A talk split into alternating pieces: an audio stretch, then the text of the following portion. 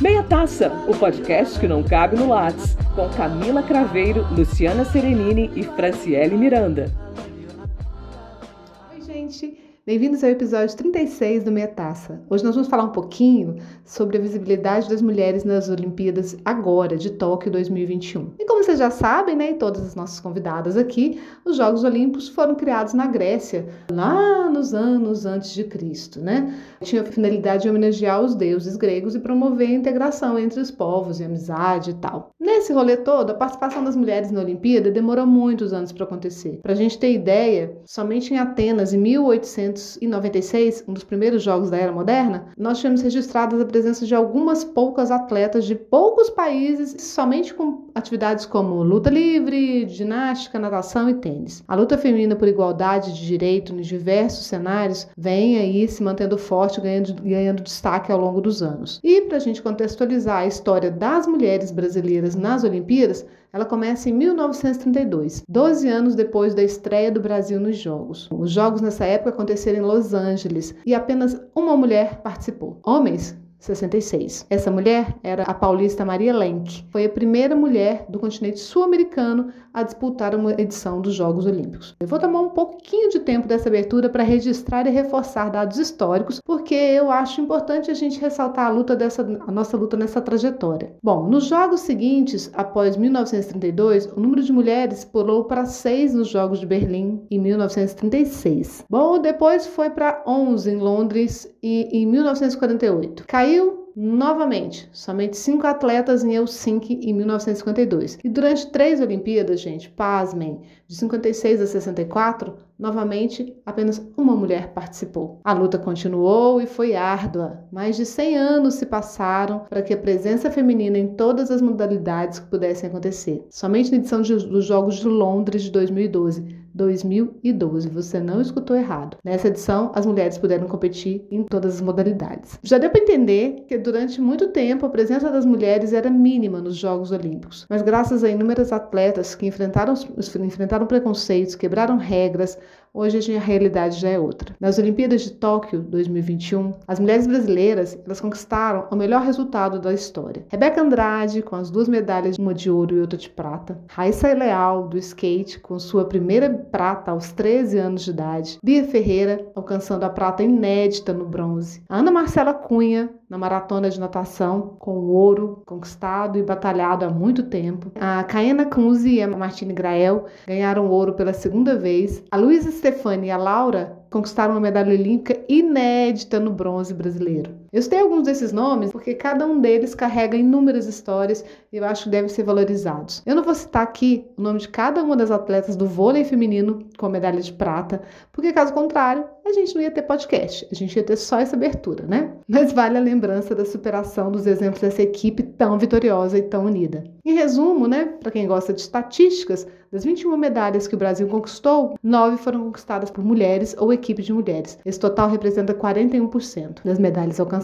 Enfim, meninas, não diferente dos outros espaços, como política, mercado de trabalho, como um todo, nós tivemos que rebar muito para chegar onde nós queremos, merecemos e desonhamos. E para conversar com a gente sobre esse caminhar feminino e o protagonismo que nós tivemos nas Olimpíadas, nós convidamos a maravilhosa sensei Juliana Braga. Agora, para tudo, para tudo, porque eu vou falar um pouco mais sobre a nossa convidada. A Juliana Braga foi a primeira goiana campeã mundial de karatê, a primeira mulher de Goiânia a conquistar a faixa preta. E você está achando pouco? Segura que tem mais. A primeira mulher presidente da Federação Goiana de Karatê e Fora do tatame, a Ju está envolvida em causas e projetos sociais com foco no direito das mulheres, esporte e também em projetos relacionados à causa dos animais. É mãe de dois filhos lindos, um deles é Alessandra Braga, também campeã mundial de karatê. É isso mesmo. Mãe e filha campeãs mundiais nas suas categorias. Apaixonada pelo esporte e por velocidade e pronta para provar que a vida é luta. E eu vou contar para vocês aqui que eu sou fã da Juliana desde a década de 90, quando eu tive a sorte de continuar amando o esporte nas academias de Goiânia e malhava um tiquinho por perto dessa deusa. Ela pode até não lembrar, mas eu lembro. Ju, bem-vinda! Legal ouvir isso e lembrar, assim, conhecer e ver uma pessoa que participou da Fit Station, né? Que era uma academia que eu fiquei lá até engravidada, minha filha, Alessandra, inclusive, eu dava aula de step ainda com o barrigão. a Alessandra já nasceu já no meio da atividade física. Te agradeço muito pelo carinho, pelo convite. Falar de esporte é confortável para mim. Falar da luta das mulheres no esporte é simplesmente natural, porque é a minha vida, né? E falar das Olimpíadas é uma paixão, assim, é uma frustração e uma paixão para mim, que eu acho que é a única coisa na minha carreira de atleta que eu não consegui realizar, que foi participar de uma Olimpíada. Mas eu me lembro desde criança, eu tinha uns 10 anos de idade e eu tinha caderninho para anotar todos os resultados de Olimpíadas, todos. Então eu, eu tinha caderninho para cada Olimpíada, eu anotava todos os atletas brasileiros, as medalhas Ai, que, que cada um teve. Então, assim, pensa numa pessoa viciada em esporte, em especial a luta, né? O karatê, eu vivo o karatê desde que eu nasci. Hoje, inclusive, eu estava revisando meu livro, porque estão escrevendo um livro da minha história. Aí eu estava lendo e exatamente falando desse assunto. Então, assim, para mim é muito prazeroso ver esse crescimento da mulher no esporte e ter, assim, um pouquinho de certeza de que eu participei de alguma forma desse empoderamento feminino no esporte. Obrigada pelo convite. É uma alegria te ver aqui. É muito bom receber uma pessoa tão importante para o esporte em Goiás, no Brasil. É, eu, eu, lembro quando eu era criança, eu te via na TV e eu falava assim, gente, como ela é linda. Olha tanto que ela é poderosa. Ah, obrigada. Eu, eu achava o máximo. Quando a gente conseguiu seu contato e você aceitou, eu achei muito legal. E quando eu vi que você se candidatou, foi a vereadora, não foi? Foi. Eu pensei, ah, eu acho muito legal quando as pessoas que têm visibilidade, elas buscam também atuação política, porque você vê que tem uma paixão ali por trás, né? Tem um, um movimento. E, pelo menos eu não, não me recordo de ter me decepcionado com nenhum esportista que também tenha buscado a política, porque são todos idealistas, tem essa motivação por trás. Ontem, quando a gente, a gente, tá, a gente conta os bastidores aqui também, né? Eu mandei o um texto para a Ju para poder comentar algumas coisas, né? E eu fui clara, está o que é a vida dela, né? Eu já era fã dela, contei para vocês, Fit Station, da Cristina, e vocês dando aula. Eu, inclusive, fui tão inspirada por você, Ju, que durante ah. as minhas duas gravidezes, eu nunca parei de fazer atividade física. Eu malhava, pulava, pulava CEP, é, fazia pedal, tudo que você pensar. Claro que eu sei que existem pessoas que têm restrição e devem diminuir sua, né, sua atividade física e tudo mais, mas as pessoas olhavam para mim e falavam assim: você não vai, vai fazer uma yoga, vai fazer uma, uma. Como é que fala? Aquela de água lá,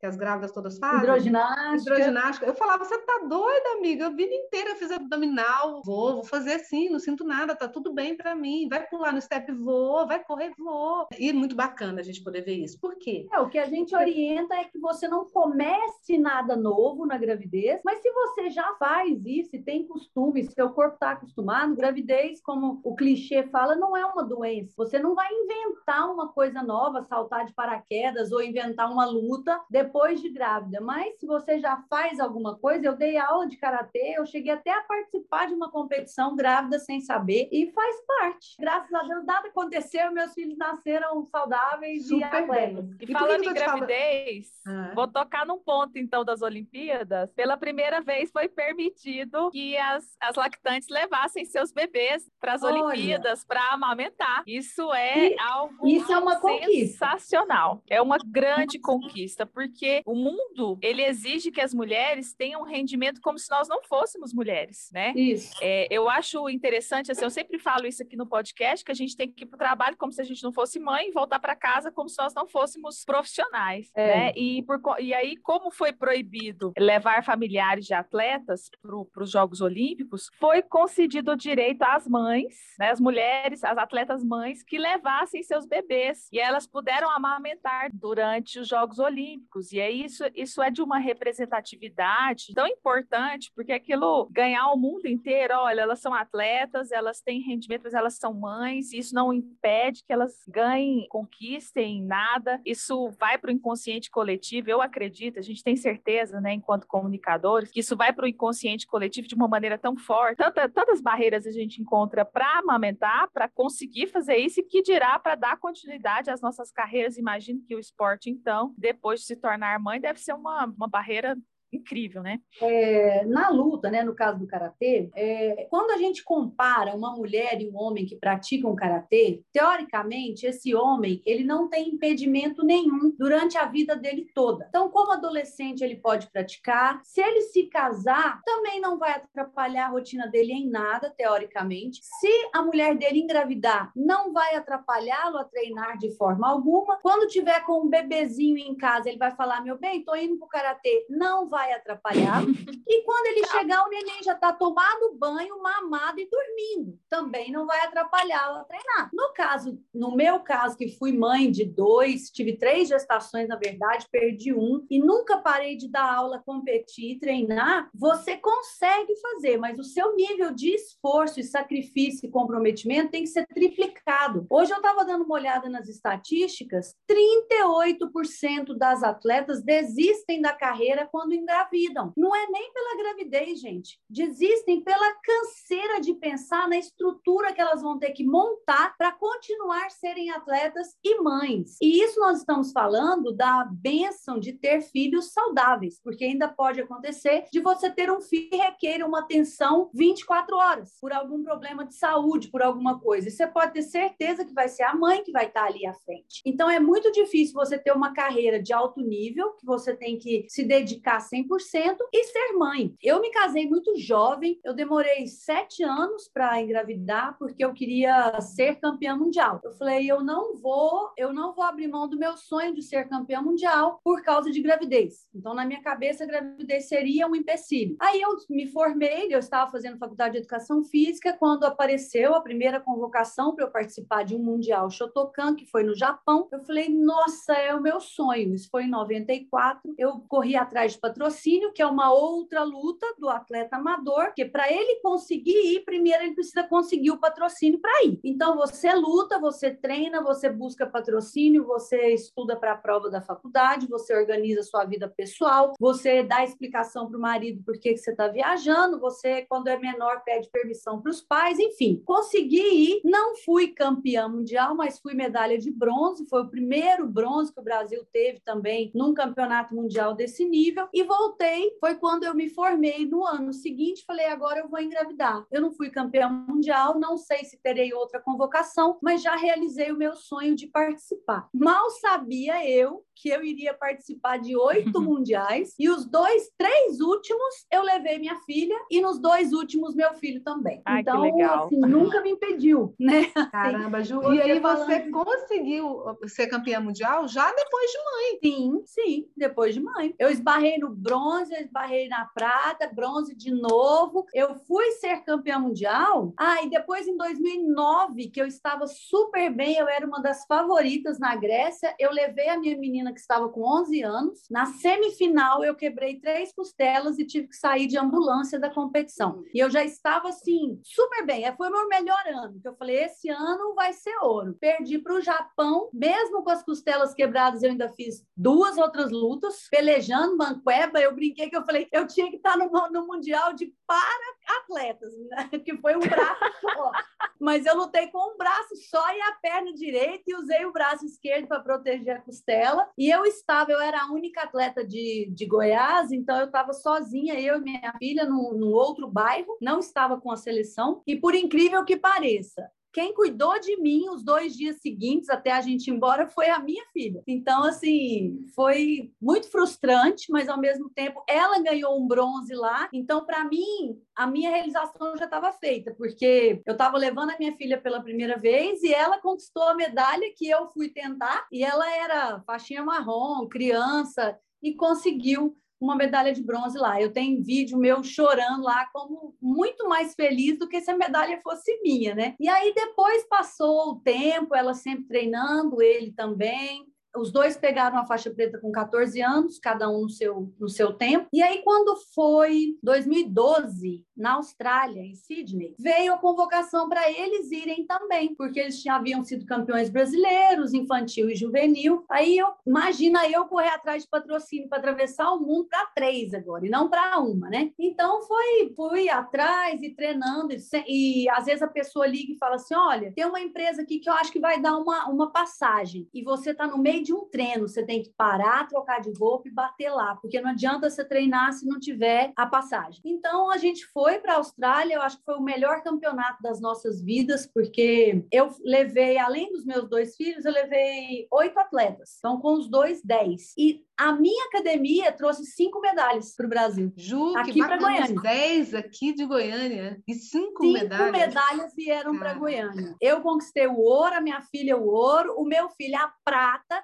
e dois alunos meus foram ouro e prata. Então, assim, na confederação, o povo pagava pau. Falou assim, gente, Uau, é, que loucura. professora é mulher, três, duas das, três das medalhas conquistadas foram de mulher. Então, assim, e não tinha nenhum outro homem ganhou medalha de ouro além do meu aluno, que também é de Goiânia. Então, assim, a partir daí era tipo a cadeirinha da frente era minha, sabe? A da janela era minha.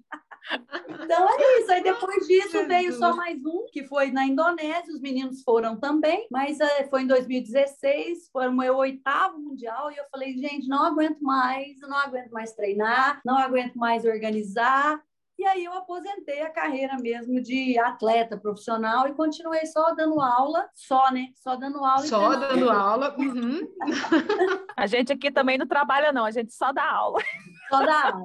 Eu dei aula de inglês também, né? Para quem não sabe, e as pessoas perguntavam isso. Mas você tem uma profissão ou você só dá aula? É. né? Fácil, tipo né, Ju?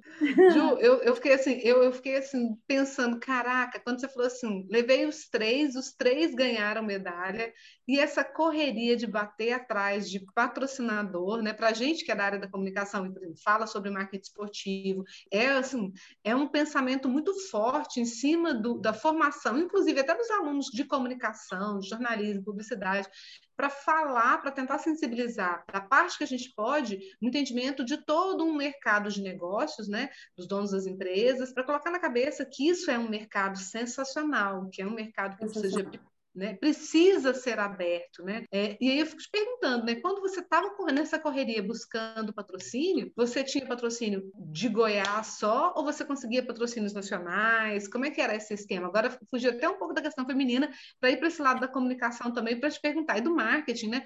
Porque eu fico, eu fico assim, as duas coisas convergem aqui nos nossos interesses e eu fico bastante curiosa de saber como é que era o seu sofrimento para conseguir patrocínio. Olha, é, sempre foi muito difícil. E ainda eu me considero uma atleta privilegiada porque como eu sempre tive muitos títulos e eu fui pioneira em muita coisa, sempre que eu busquei, eu encontrei, só que sempre com dificuldade, mas eu nunca deixei de participar de uma competição por falta de patrocínio. No final, ele sempre saía. É, na gestão do Thales Barreto, depois do César Seba, né, na AGEL, que é a Agência Goiana de Esporte e Lazer, que hoje é a CEL, eles criaram o Bolsa Atleta estadual, né, e se espelhando no Bolsa Atleta federal e depois no Pro esporte. Foi onde eu me beneficiei porque eu encaixava junto com os meus filhos em todos os requisitos ali. Então, apesar de ser pouco, era um dinheiro que era certo, era fixo. Então, você conseguia se planejar um pouco. Eu agradeço até, assim, eu quando eu fui para o Japão, eu fui com o patrocínio do BEG na época, o governador era o Iris Rezende, depois a AGEL me patrocinou várias vezes, e tem uma pessoa que eu até gostaria de agradecer, que foi o José Roberto Ataíde,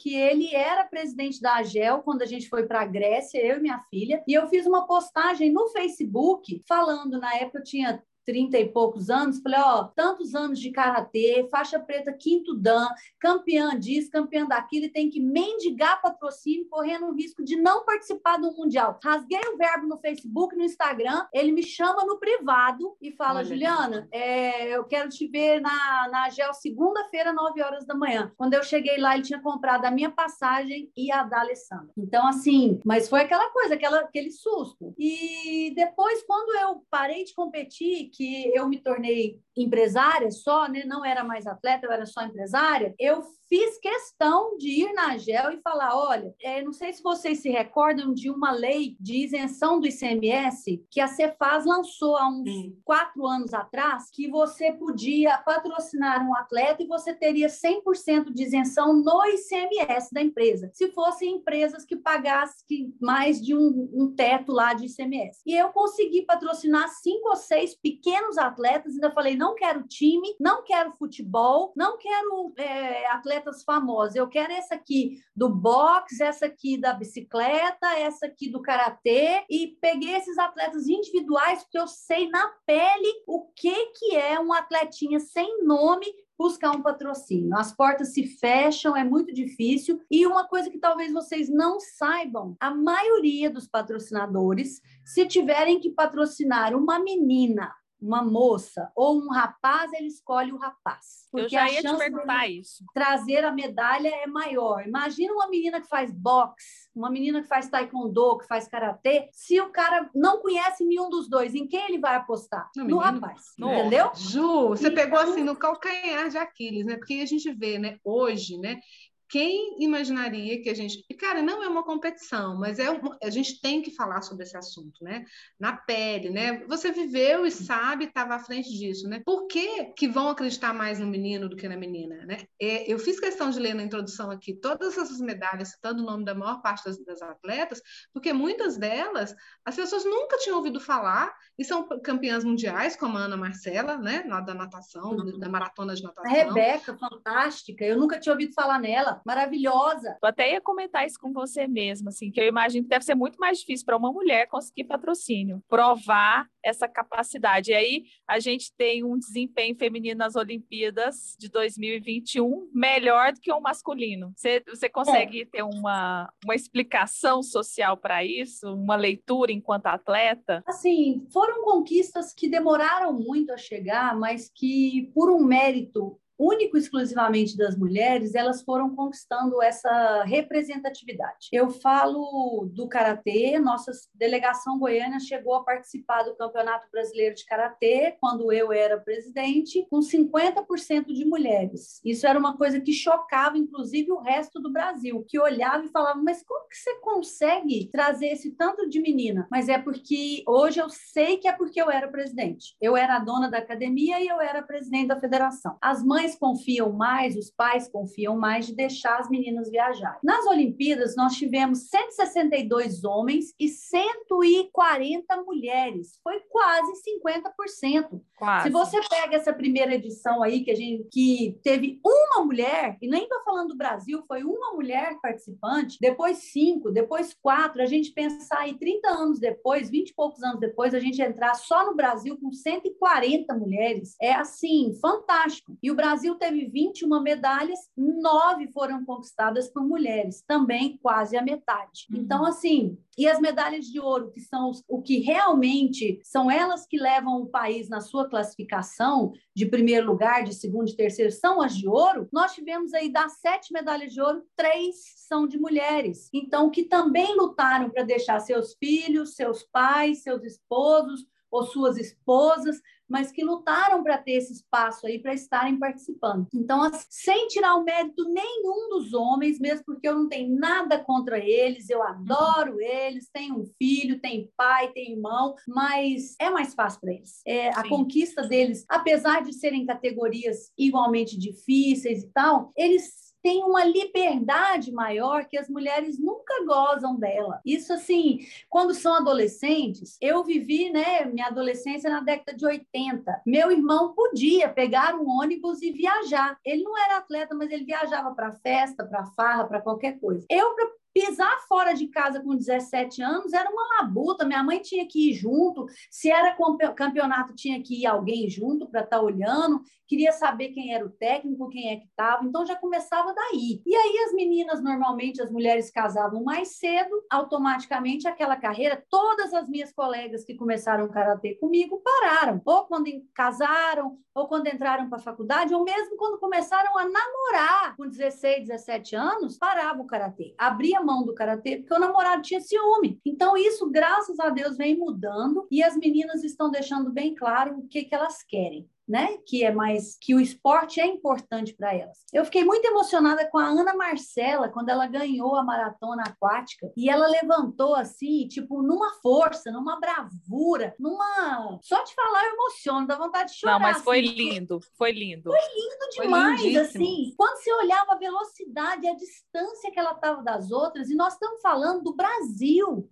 No pódio, abaixo dela, você vê potências. A mesma coisa com a Rebeca. Gente, a uhum. Rebeca estava no lugar mais alto do pódio, ao lado dos Estados Unidos e da Rússia, que são potências da ginástica. E estava lá a nossa brasileirinha, sozinha. Sabe o que ela enfrentou para estar tá ali? Não, não dizendo que as americanas e as russas também não, mas assim, a Rússia, quando eu fazia faculdade, que a gente estudava né, a, a extinta União Soviética, a menina, os meninos nasciam eram feito todo um estudo do genoma, do sangue, da aptidão física, e já colocava aqueles robozinhos para treinar aquele esporte que iriam trazer medalha, medalha um dia. Se ia dar para atletismo, se era para ginástica, se era para natação. E o Brasil, enquanto isso, a Rebeca provavelmente estava brincando lá na escola dela, no interior de alguma, algum estado aí, lutando para ser vista. Então, assim, cara, é, o atleta brasileiro, para mim, na minha opinião, é o atleta mais fantástico do mundo, porque ele nada contra a correnteza em tudo, no apoio, no treino, nas instalações. Eu dei aula na PUC, gente, no curso de educação física. E nós estamos falando da PUC, uma faculdade renomada e rica. A ginástica olímpica da PUC, os tatames, os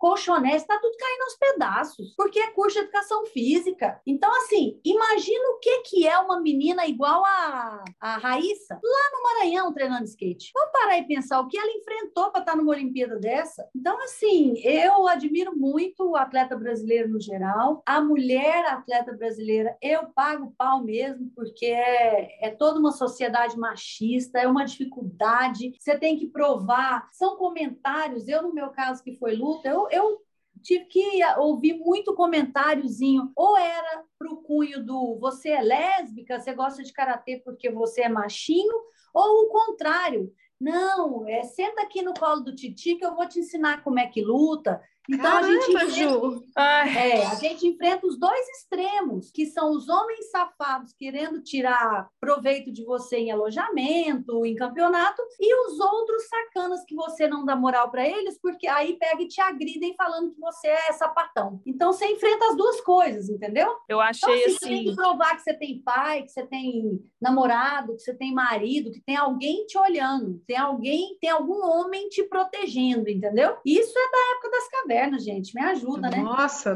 para lá da época das cavernas.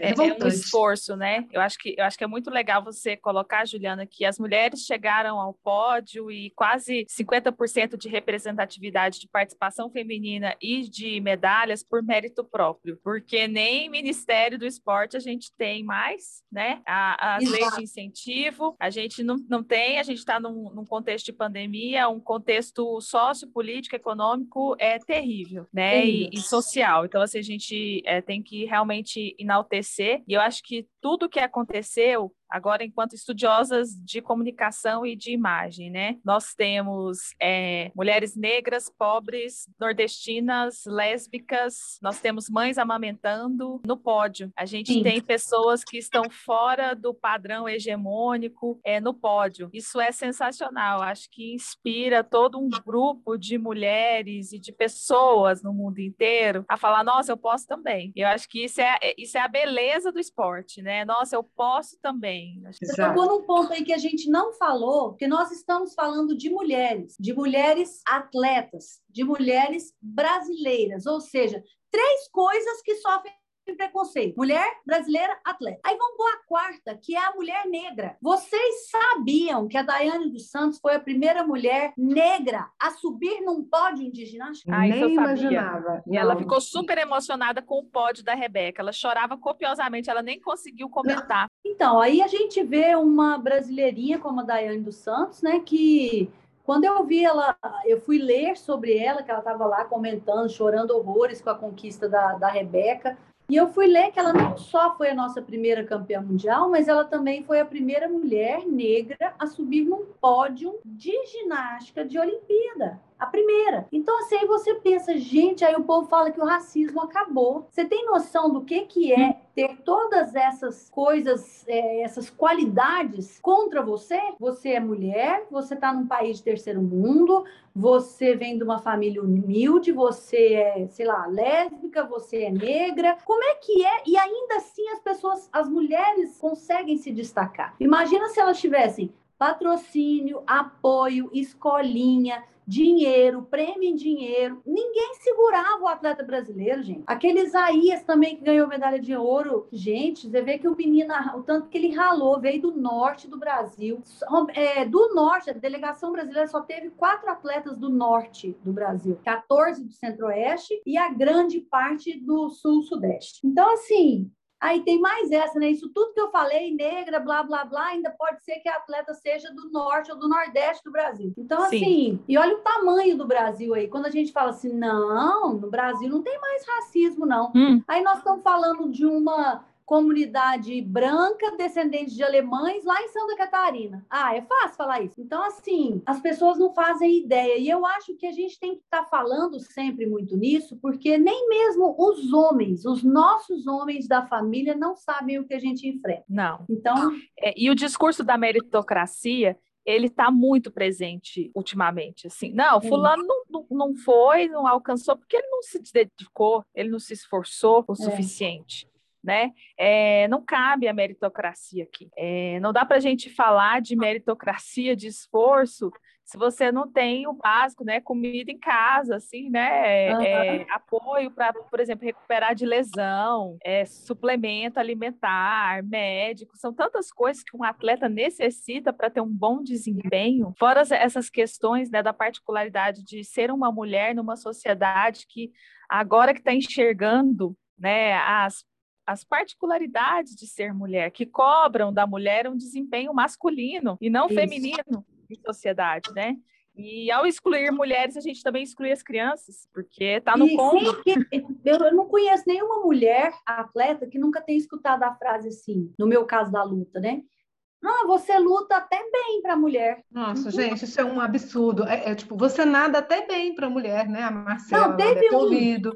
E, e, no motociclismo, que eu ando, eu piloto uma Harley Davidson que pesa 305 quilos e tem 1.700 cilindradas. E aí a pessoa é, vê uma foto minha na moto, no Facebook, e comenta assim: essa aí pilota mais do que muito homem, ou pilota tão bem quanto um homem. Gente, isso me deu uma indignação tão grande que eu falei assim: meu filho, quem foi que determinou que o homem é a minha referência de pilotar bem? Quem foi que estipulou que o meu objetivo como uma mulher piloto é ser igual a um homem? Vocês estão muito enganados. Se você falar assim, pilota muito mais que muita gente, Ok, eu vou ver isso Aí como um elogio e vou te agradecer. Agora, pilota mais do que um homem? Quem falou que por você ser homem você vai pilotar melhor que eu? Não é mesmo? Ah, gente, é cada uma que eu vou te falar. Eu ando tão indignada que quando começa a falar, ou eu saio para não bater em ninguém, ou eu lasco o verbo também, entendeu? Porque eu não aguento mais, eu não aguento mais piadinha. Ah, em piada de loira, gente, em bar, eu não aguento mais, sabe? Essas piadinhas. A loira, não sei o que, não sei o que. Não, gente, chega. Aí tá intrínseco que leva na esportiva. Não, faz piada de outra coisa. Vocês só sabem fazer piada ou de preto, ou de loira, ou de mulher, ou de cor. Ah, para, né? Ou de, de etnia, né? Que, cara, já é. datou, né? Tá datado, tá velho, né? Ninguém mais aguenta, ninguém suporta. Não, não dá. É tipo, é pra rir ainda? Como é que é? Né? Ah. É, eu Ju, tenho, só. assim, só para a gente encaminhar para o tá. final, eu queria só fazer referência, não sei se vocês, se vocês chegaram a ver uma, uma campanha que a marca de absorventes, já que nós somos publicitárias aqui, tocando meia taça, uma, uma campanha que a marca Always. de absorventes Always começou uhum. em 2013 e vem dando continuidade, Sim. que chama-se Like a Girl é, uhum. que a tradução seria tipo menina, em que eles fizeram uma pesquisa que 72%, 72 das meninas, ao menstruarem, percebem que tem dificuldade de permanecer no esporte, é, que, que a, a confiança cai, a questão da puberdade atrapalha, porque aí tem a questão dos seios, da, da sexualidade, todas essas questões que a Juliana até colocou. E aí a Always encampou essa, essa participação da, das mulheres, né, das meninas, já fez TED, já fez documentário, lançou essa hashtag, né? Agora ela está na quarta onda da campanha, tipo menina, like a girl. E eu acho muito interessante quando as marcas elas, elas fazem um trabalho é, consistente, né? Que fazem uma associação consistente, assim, com alguma, alguma causa que realmente seja do interesse do público. Porque a gente, falando de, por exemplo, de absorvente, a gente vive, é, é, aqui não, não, faz parte da nossa realidade aqui em Goiás, em Goiânia, mas na África tem mulheres que vivem a pobreza menstrual, né? Sim. Não tem acesso nem a absorvente, que é uma coisa muito cara. Mulheres uhum. têm infecção porque tentam colocar uma mistura de barro com folhas na calcinha para ver se conseguem frequentar a escola. Aí tem uhum. ONG, qual é o trabalho da ONG? Reduzir a pobreza menstrual na África. Isso. A gente está falando do mundo que é. Mas a gente não está falando só da África, não, viu, Fran?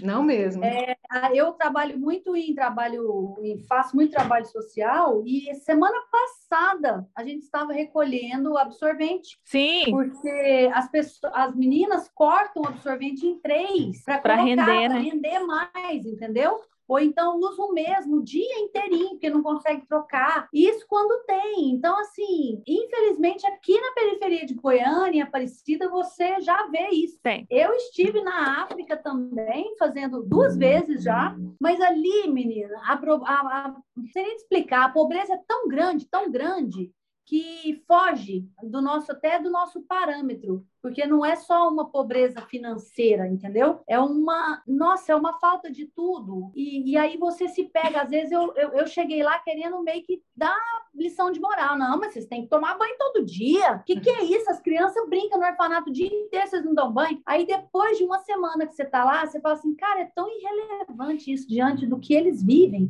Deixa sem tomar banho, toma banho uma vez por semana, porque assim, eles às vezes não comem todo dia, e eu tô falando de banho. Banho. Entendeu? Então, assim, Aí você falou essa questão de menstruar, eu vivi isso como professora, direto. Ai, fulano, por que você não veio na aula essa semana? Ah, sensei, eu estou menstruada, eu não consigo treinar. Eu já ouvi comentários de homens, de rapazes, falando assim: ah, não, fulano de tal não dá nem para conversar hoje, está menstruado.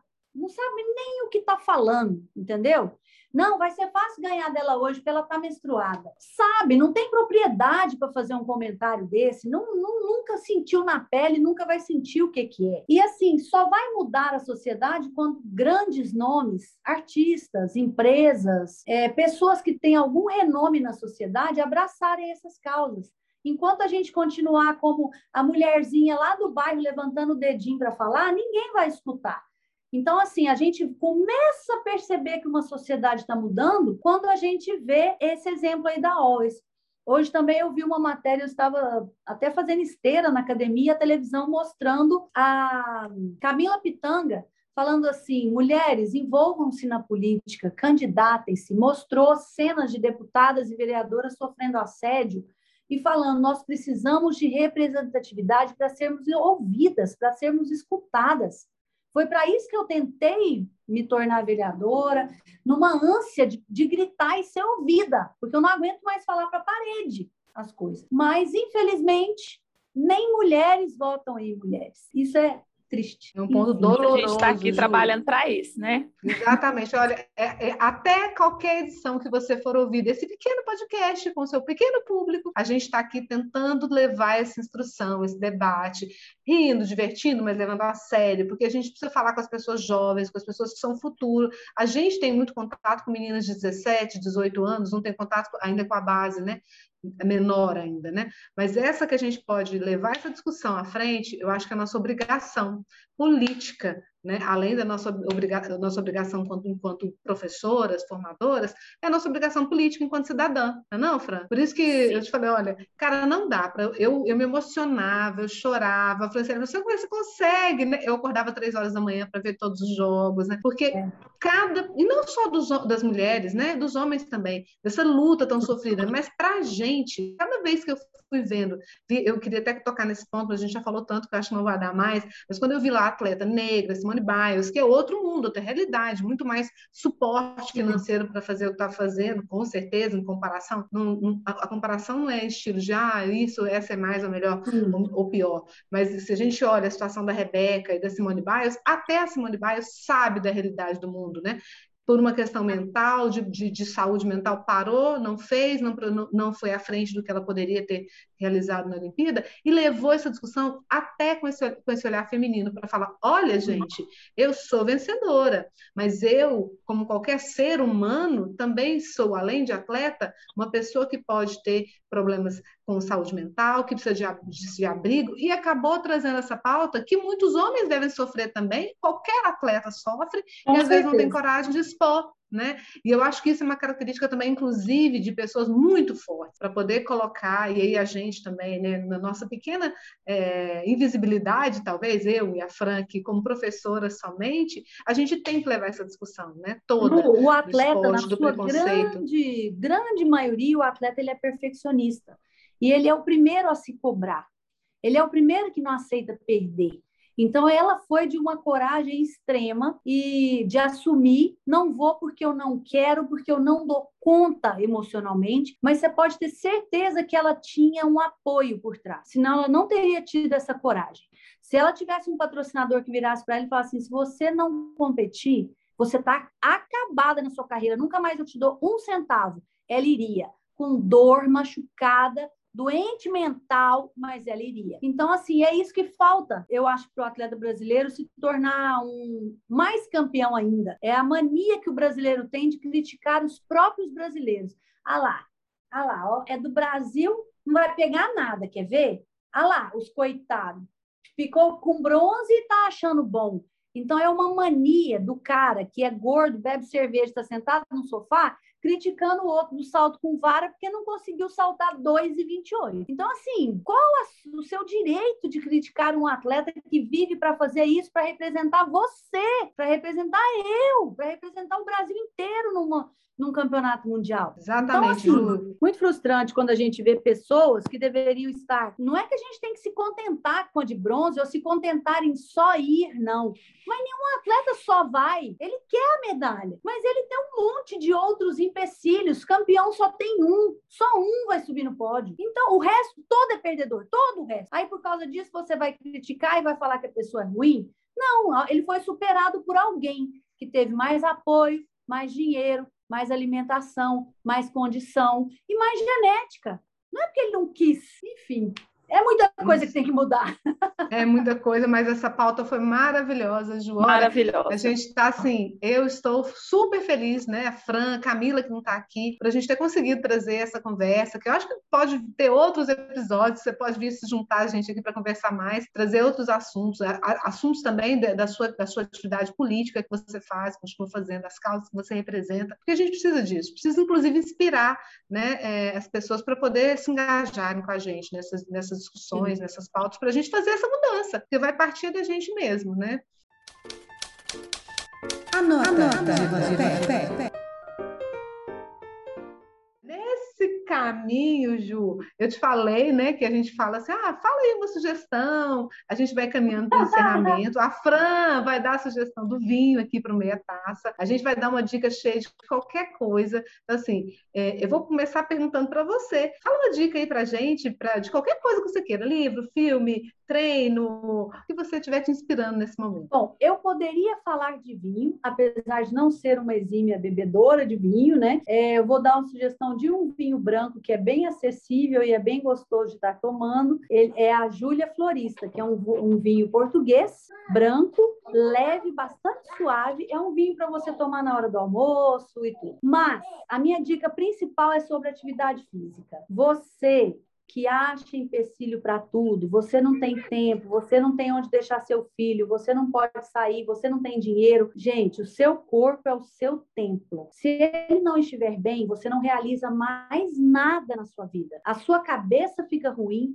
você fica com a autoestima baixa, você fica sem energia. Então, pratique uma atividade física, qualquer atividade física. Ah, mas eu detesto academia. Não estou falando de academia. Tem, deve ter alguma coisa que você goste. Corrida ao ar livre, andar de bicicleta, nadar, jazz, yoga, pilates, karatê, experimenta.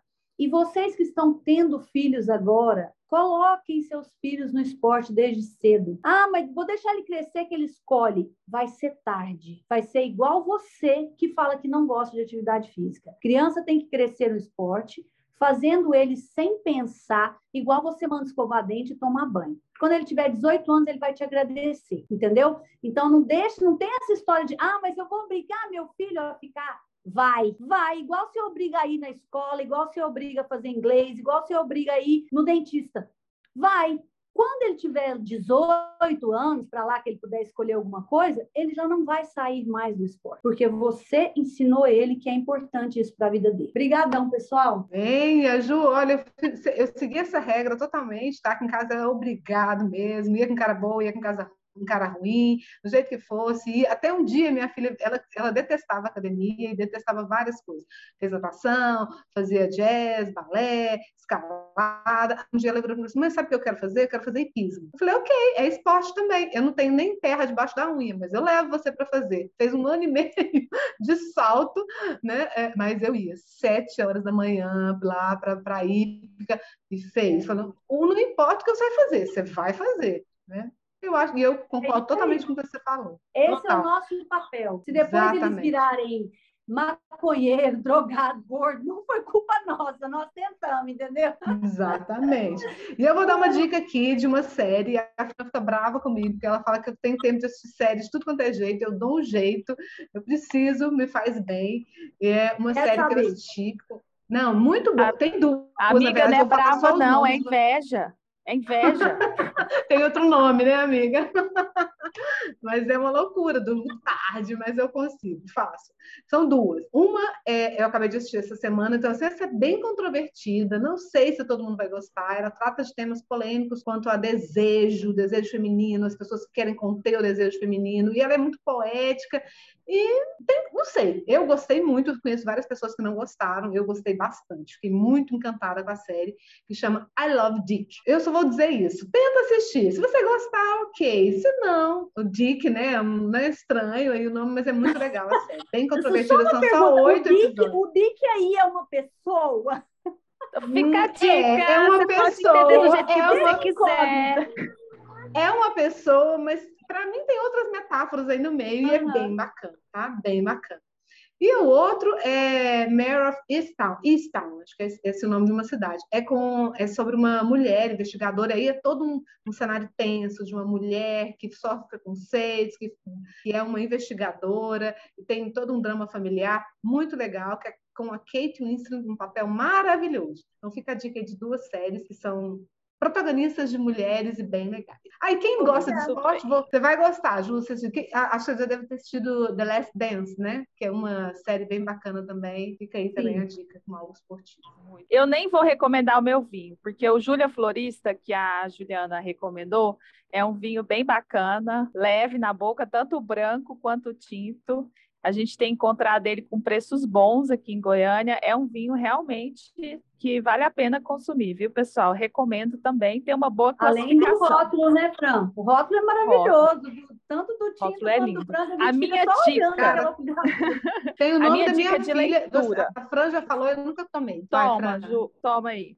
Eu vou, eu vou indicar um livro que eu ganhei no meu aniversário, chamado Talvez Você Deva Conversar com Alguém, da Lori Gottlieb. E é o seguinte: uma terapeuta, o terapeuta dela e a vida de todos nós. É, é uma psicóloga que ela fala sobre o processo dela de terapia. Então, ela conta uma situação que aconteceu no consultório, que remete a um, a um processo da vida dela e que ela leva para o terapeuta dela. É um livro tão gostoso, a gente se se acha assim em várias em várias situações, sabe? Assim, eu que gosto muito do processo de autoconhecimento, de terapia. Olha, gente, é uma cacetada de livro. Quantas páginas? 446, que você senta assim, senta e lê gostoso, não é à toa que é um best-seller do New York Times, que foi traduzido para várias línguas assim, para quem para quem curte processo de autoconhecimento, para quem gosta desse tipo de narrativa, recomendo para valer. No mais, só agradecer. Eu acho que encerramos a nossa temporada do segundo semestre de 2021 do Meia Taça com chave de ouro. Chave de ouro. Só agradecer. Ju, muito obrigada. Abrimos, Foi... quer dizer, eu falei encerramos, mas abrimos, né? abrimos. Nem vou cortar na edição. Faz parte dessa primeira semana louca, assim, né? Da gente retornar à aula tal, e tudo mais, e um monte de atividade. Ju, agradeço muito, né? Muito a sua presença. Eu que agradeço. Muito obrigada. E assim, vamos nessa luta que a gente vai conseguir. A vida é luta mesmo, né, Ju? Garante, confere. Com certeza você não nasceu mulher à toa. E se você nasceu mulher, deixe o mundo um pouquinho melhor para as mulheres que estão chegando. Qualquer pouquinho, já tá bom. Maravilha. Encerramos lindamente com essa frase. Fran, beijo enorme. Beijo. Ju, muito obrigada. Fica com Deus, gente. Ótimo trabalho. Parabéns aí. Beijo grande.